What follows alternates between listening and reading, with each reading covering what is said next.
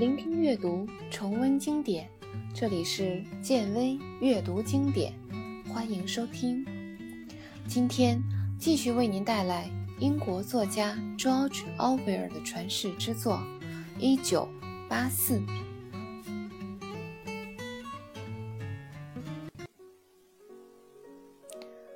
之所以要篡改过去，原因有两个，一个算是辅助性的原因，或者叫预防性的原因，即为什么党员和无产者对当前的生活条件并无怨言，是因为在他们的脑海当中根本没有什么标准可以参考，要让他相信他现在的物质生活水平比他的祖先优越，他的生活。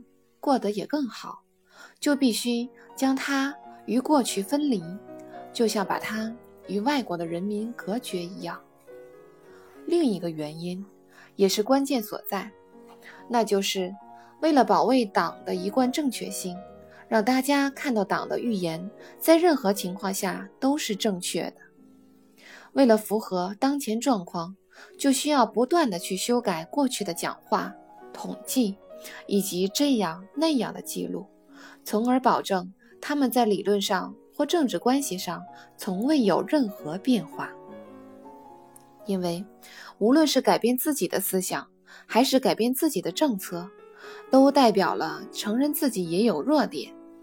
例如，如果今天的敌人是欧亚国，那么我们的敌人就自始至终都是欧亚国；如果今天的敌人是东亚国，那么，东亚国自始至终都是我们的敌人。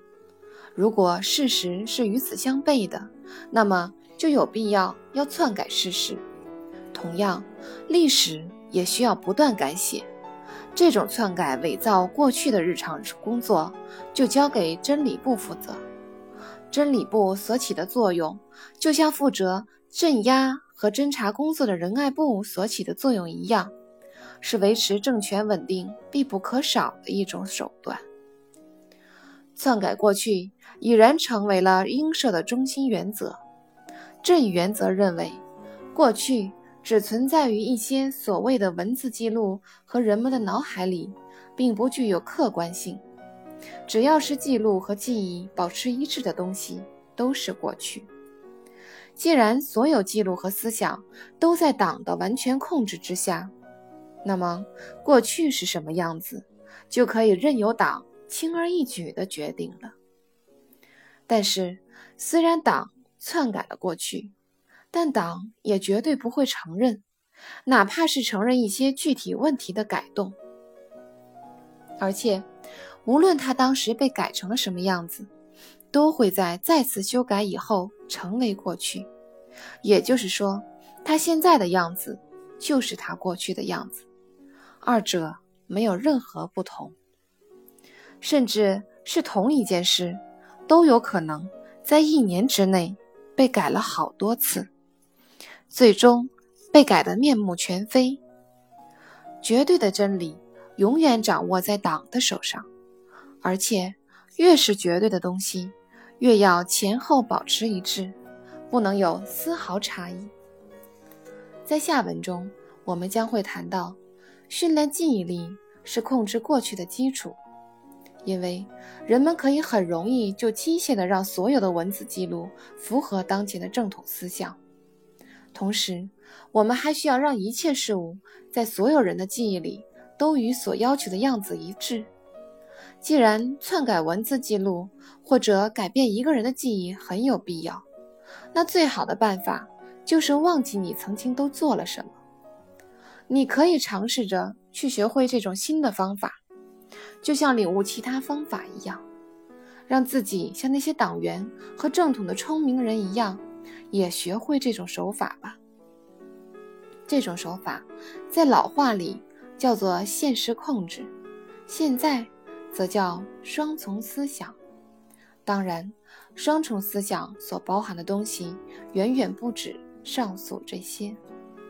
一个人拥有了双重思想，那就意味着他的认识是相互矛盾的，他要具有同时保持并接受这两种相互矛盾的认识的能力。党内知识分子对自己记忆改变的方向，应该有一个清楚的把握。所以，对于他正在篡改现实的这一行为，他自己也很清楚的知道。但是，正是有了双重思想的存在，所以他不会意识到篡改现实是对现实的一种侵犯。此外，双重思想还要求这个篡改过程是在自觉的状态下进行的，否则就会失去精确性，但同时也得是不自觉的，要不然就会产生弄虚作假的犯罪感。英社将双重思想确定为自己的核心思想。目的就是既要利用自觉进行欺骗，又要保持忠诚和对目标的坚定信仰。换句话说，就是要有意的说谎，并且相信这种谎言是真的。如果这种谎言被拆穿，那么你就要忘掉那些推翻这些谎言的东西，然后在某个必要的时刻。还能把那些记忆从记忆深处拉出来，并维持一段时间。至于那些事实能维持多长时间，就得根据需要而定了。此外，既要否认客观存在，但同时又能估计到这种存在，这一切都是缺一不可的。哪怕是你在使用“双重思想”这个词时，也要用“双重思想”来考虑问题。因为只要你在使用这个词，就意味着你承认了你在篡改现实这一事实，然后你再运用双重思想，就可以将过去的一切抹掉。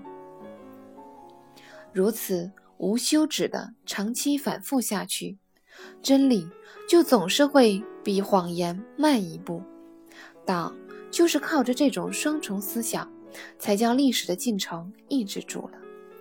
至于党抑制历史进程的能力能持续多久，谁也不知道，也许会是几千年吧。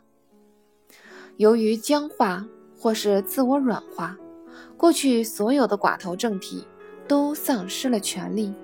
所谓僵化，指的就是他们越来越愚蠢和狂妄，最终因不能适应变化的客观情况而被推翻。而软化，则是指他们变得开明和胆怯起来，最终因为应该使用武力而未使用而被推翻。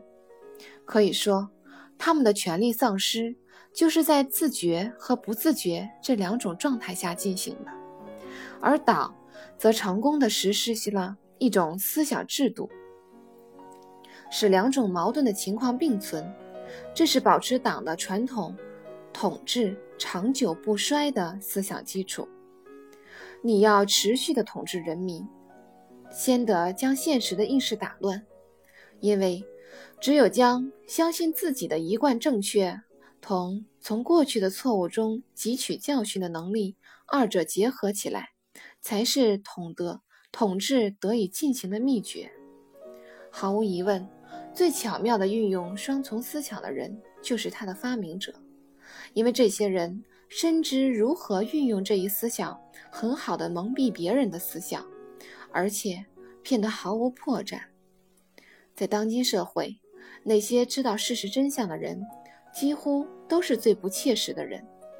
总而言之，一个人了解的越多，他的错觉就越大；一个人越聪明，他就越容易犯糊涂。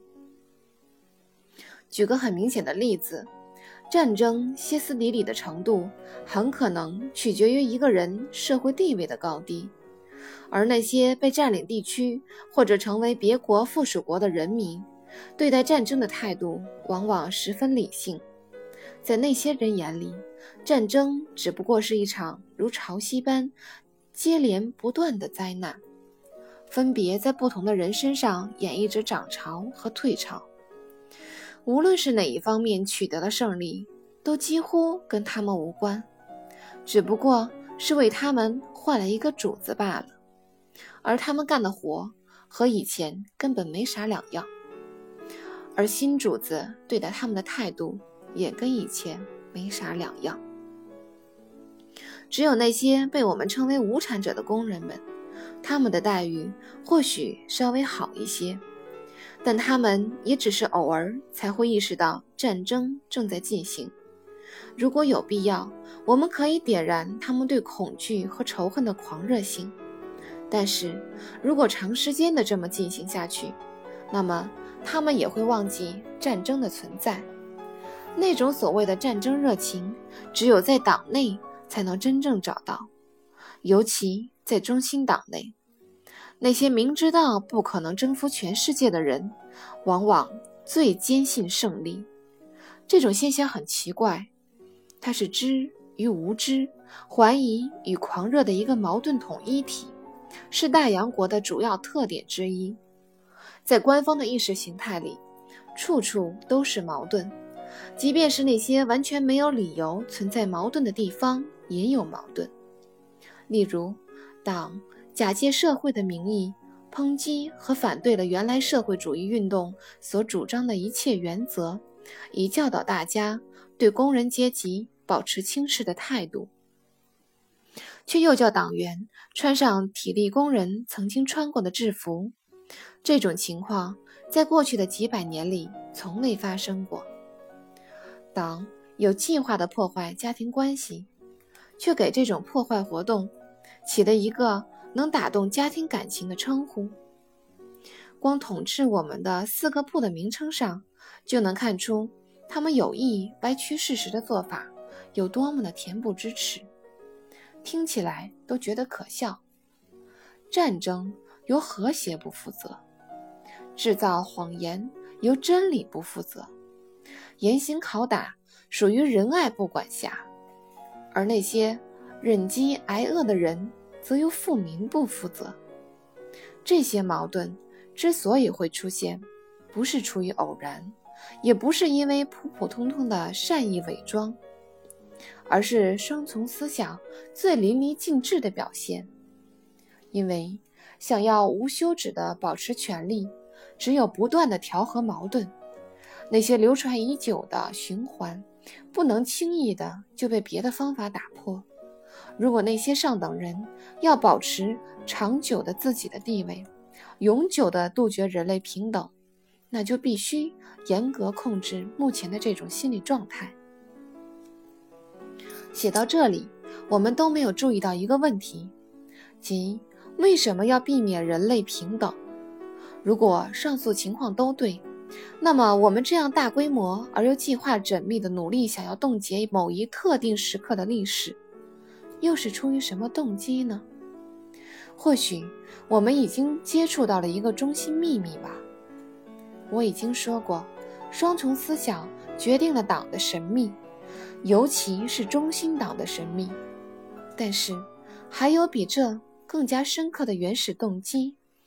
他们和党的神秘一起引起了夺取政权的思想，并引起了后来的双重思想、思想警察、不断战争以及其他一切必要的附带产物的出现。这些动机是一种本能。它包括温斯顿的四周变得一片寂静，这片寂静就好像一种突然传进耳朵的新声音一样。乔利亚静静地躺在那里，已经有很长时间了。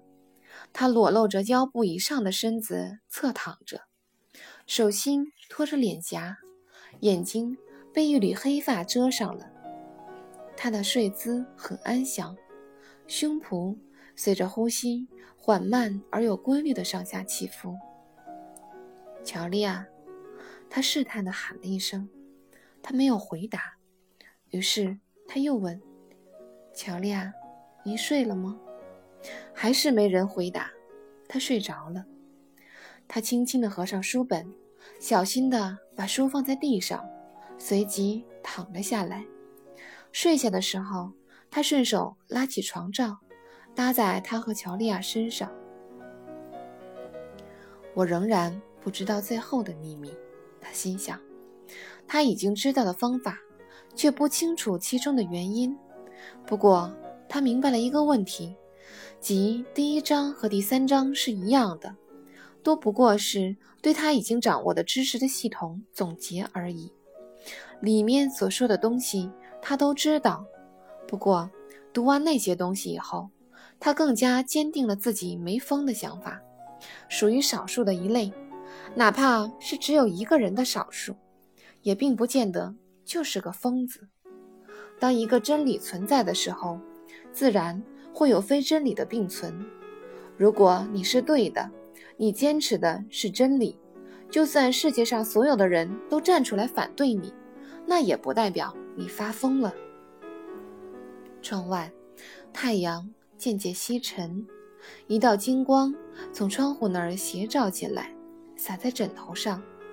他合上了眼皮，落日的余晖和身边的这个姑娘的光滑肉体，让他感觉到温暖而又安慰。顿时，他产生了一种朦胧的睡意，充满了强烈的自信。他相信自己很安全，一切。都会安然无恙。于是，他一边自言自语地说着“不能用统计数字来表达神智有多清醒”，一边想着这句话里所包含的深刻智慧，然后进入了梦乡。